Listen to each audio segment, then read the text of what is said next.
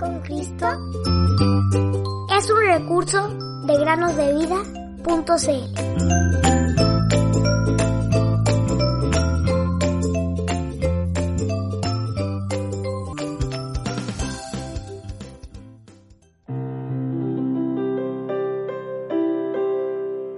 Aunque sus pecados sean como la grana, como la nieve serán emblanquecidos. Isaías 1:18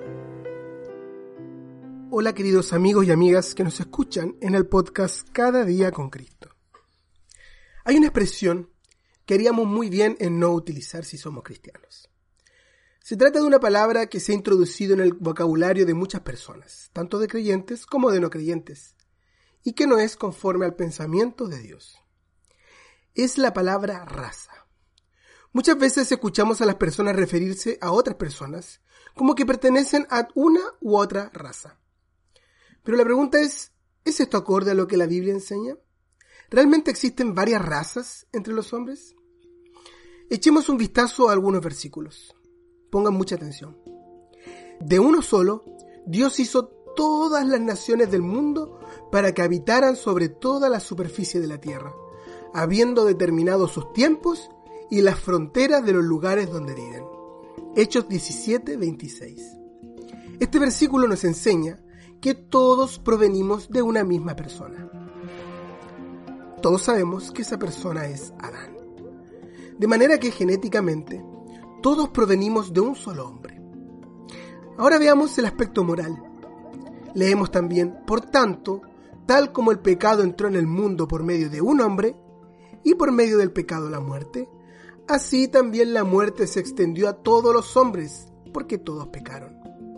Romanos 5:12. De manera que, queridos niños y niñas, solo existe una raza, y esa es la raza humana, o la raza de Adán, la cual, por lo demás, es una raza caída, por la cual entró el pecado, el cual se extendió a todos los hombres. No hay diferencia entre nosotros. Seamos del país que seamos, todos somos de la misma familia, la familia de Adán. Genética y moralmente todos provenimos de Adán. Por lo tanto, la próxima vez que alguien te hable de que tal persona es de otra raza, bien podemos hacer la aclaración.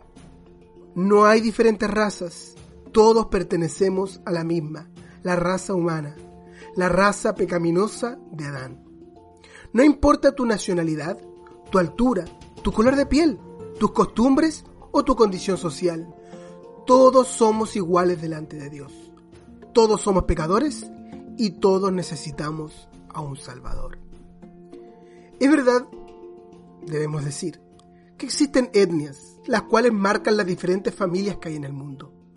Y debemos respetar estas etnias, pues constituyen diferentes grupos, pero todos formando parte de una misma raza, que es la raza humana.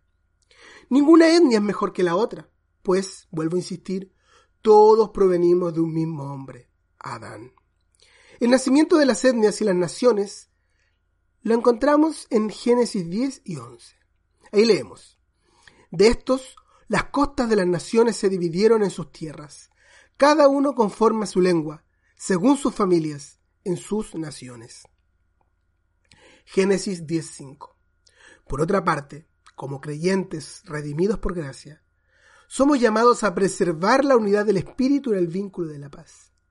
De un solo espíritu, todos los creyentes, queridos niños y niñas, independientemente de su país o su etnia, hemos sido unidos en un solo cuerpo, que es la iglesia. Y esta unidad no debemos buscar preservarla cambiando la forma de ser de los demás, o logrando que cambien su forma de vestir, sus atuendos, que en muchos casos están relacionados con su cultura.